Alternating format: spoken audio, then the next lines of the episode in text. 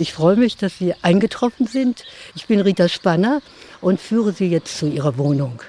Sie haben Ihre Wohnung im alten Kuhstall äh, gebucht. Die zeige ich Ihnen jetzt mal. Wir stehen auf dem Havelhof in Nitzow. Das ist eine von vielen Unterkünften, die es entlang der Havel gibt. Nitzow ist ein 600 Einwohnerdorf nahe der Hansestadt Havelberg, direkt am Ufer des Flusses. Wer hier ankommt, sieht alte Bäume entlang der Dorfstraße, große Nester mit Störchen und ab und an rollt ein Traktor vorbei. Auch auf dem Havelhof von Rita Spanner wird noch gewirtschaftet. Mein Bruder betreibt äh, Land- und Forstwirtschaft. Wir haben auch Wald und, ähm, und er aber hat auch äh, noch viel Wald dazugekauft und er jagt auch, also er ist äh, Jäger und baut halt für, für das Wild eben auch entsprechende Pflanzen an.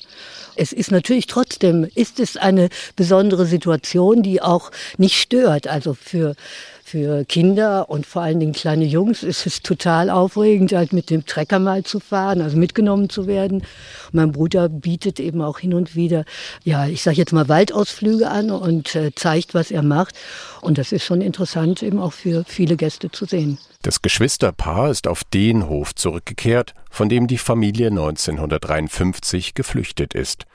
Rita Spanner war damals drei Jahre alt und kann sich trotzdem an ihre Kindheit in Nizzo erinnern. Die Verwandten wohnten ja auch alle um uns herum. Es waren alles Bauern und meine Tante Hedwig mit ihrer Familie wohnte schräg gegenüber von unserem Haus.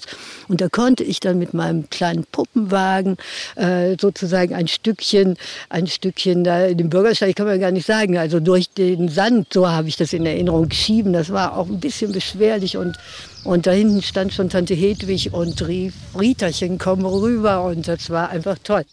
In den 90er Jahren wollten die Eltern wieder zurück, zurück in die Heimat. Den alten Hof gab es noch. Die LPG nutzte ihn viele Jahre. Doch die Gebäude waren heruntergekommen, die originalen Klinkerfassaden hinter Putz versteckt. Also es war eigentlich schon immer ein, alte, ein alter Traum von mir, äh, hier Gäste zu haben. Und äh, das hat sich dann im Laufe der Zeit auch gezeigt, dass das eine gute Lösung war. Also früher, wir sind hier nach Nizzo zurückgekommen äh, nach der Wende. Ich bin hier geboren, mein Bruder auch. Und meine Eltern, die haben sich das sehr gewünscht, wieder zurückzukommen auf den alten Hof. Wir sind in Nordrhein-Westfalen Jahren sind wir aufgewachsen und haben die Schulen besucht, unsere Ausbildung gemacht. Und, ähm, und dann äh, fiel die Mauer und dann war die Überlegung, was machen wir jetzt hiermit?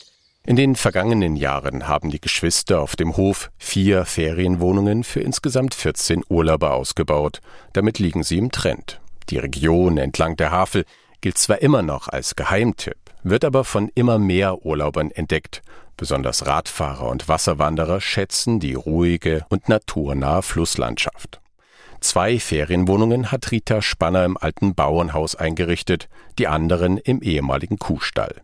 Unterstützung dabei gab es durch das europäische LIDER-Programm. Wir gehen jetzt rein und kommen dann in den alten Teil und haben hier noch den, den alten, nicht ausgebauten Teil des Kuhstalls. Aber da haben wir eben auch schon saniert. Wir haben äh, den ganzen Kalk äh, runterholen lassen und man sieht jetzt das schöne alte Tonnengewölbe und auch die alten Träger. Das ist alles noch original. Wir haben ja im Grunde ein neues Gebäude in ein altes hineingesetzt. Ne, das war ein, äh, war ein großes Gebäude, was im Grunde aber gar kein festes Fundament hatte. Familie Spanner hat neue Leitungen gelegt, Wände gestellt und Decken eingezogen. Im Kuhstall führt eine Treppe zu den zwei neuen Ferienwohnungen direkt unter dem Storchennest. Die Zimmer haben große Fenster, alte Balken zeigen die Geschichte des Gebäudes.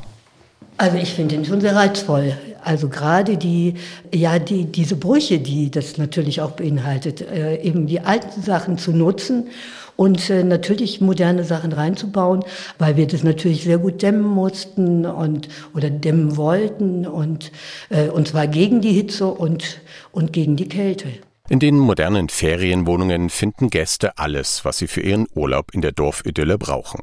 Dazu zählt auch, dass sie sich in den Küchen selbst verpflegen können. Wer ein paar Schritte hinter das Gehöft geht, findet einen der schönsten Plätze des Dorfes. Der Blick geht über die sanft dahinfließende Havel und weite Wiesen. von denen ab und an Kraniche, Gänse und Möwen aufsteigen.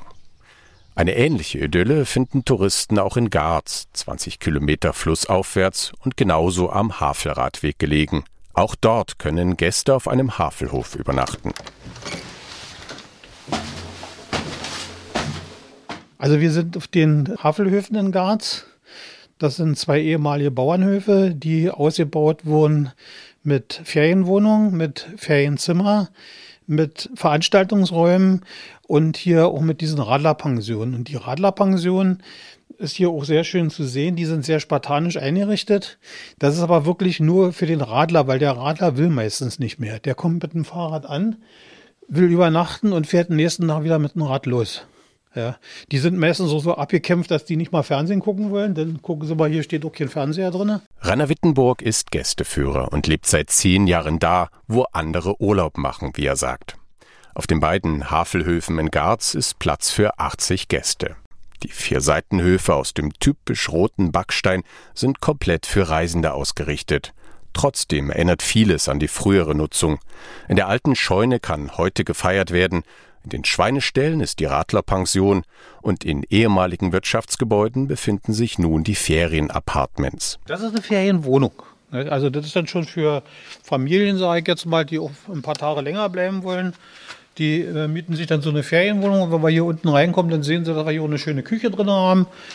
Eins, zwei, drei, sechs Sitzplätze haben wir hier mit Kühlschrank, Fernsehapparat, und dann unten noch ein Bad mit drin. Und wenn wir die Treppe hochgehen, kommen die Schlafmöglichkeiten.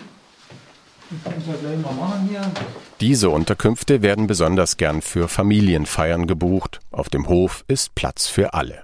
Bilder an den Wänden der Ferienwohnung zeigen, dass es sich lohnt, auch außerhalb der Saison nach Garz zu kommen wenn wir auch richtig den Regen im Herbst haben und den, den Winterregen und den Schnee haben im Winter, stehen die Wiesen hier alle unter Wasser. Das ist natürlich ein ganz tolles Bild, wenn Sie hier bis zum Horizont gucken über die Wiesen und steht alles unter Wasser. Wenn richtig Frost ist, kann man auf diesen Wiesen natürlich hervorragend Schlittschuh laufen. Und die Luft hier, ja, die Leute werden ja alle über 80 Jahre alt. Ne? Also die Luft muss hier auch sehr gut sein, ne? denke ich mal. Von diesen Vorzügen war auch ein Enthusiast aus Berlin überzeugt. Joachim Klose entdeckte die Höfe in den 90er Jahren bei einem Ausflug, gründete einen Verein und sanierte das Ensemble zusammen mit vielen Helferinnen und Helfern. Gelder dafür erhielt er, genau wie der Havelhof in Nitzow, vom EU-Förderprogramm LIDER. In Garz gibt es noch mehr zu entdecken als die liebevoll restaurierten Höfe. Das Dorf ist ein sogenannter Rundling. Die Slawen haben hier ihre Häuser in einem Halbkreis angelegt, die heutigen Wohngebäude sind ungewöhnlich prächtig für ein Bauerndorf. So ein Haus wie hier gerade rüber zum Beispiel, das würde man nie auf dem Dorf vermuten. Das denkt man, das steht in der Vorstadt von einer Großstadt. Spandau in Berlin zum Beispiel, da könnte so ein Haus stehen, ja, aber nicht hier auf dem Dorf. Also sehr, sehr prächtig gebaut. Ist praktischerweise eins, zwei, drei Etagen gebaut mit zwei Balkons. Ja, also ein riesengroßes Haus. Aber Sie müssen bedenken, die haben ja teilweise bis mit bis zu fünf Generationen auf so einem großen Bauernhof gelebt. Ja, also dass auch wirklich viel Platz gebraucht wurde. Die Häuser konnten durchgehend so herrschaftlich erbaut werden, weil das Dorf Ende des 19. Jahrhunderts fast vollständig abbrannte.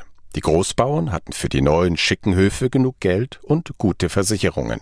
Gegenüber ihrer Wohnhäuser steht noch ein historisches Juwel, eine achteckige Kirche, die sogar in Fachwerkbauweise errichtet worden ist. Das ist ja die dritte Kirche, die das Dorf Garz jetzt hat, weil die anderen beiden vorher abgebrannt sind.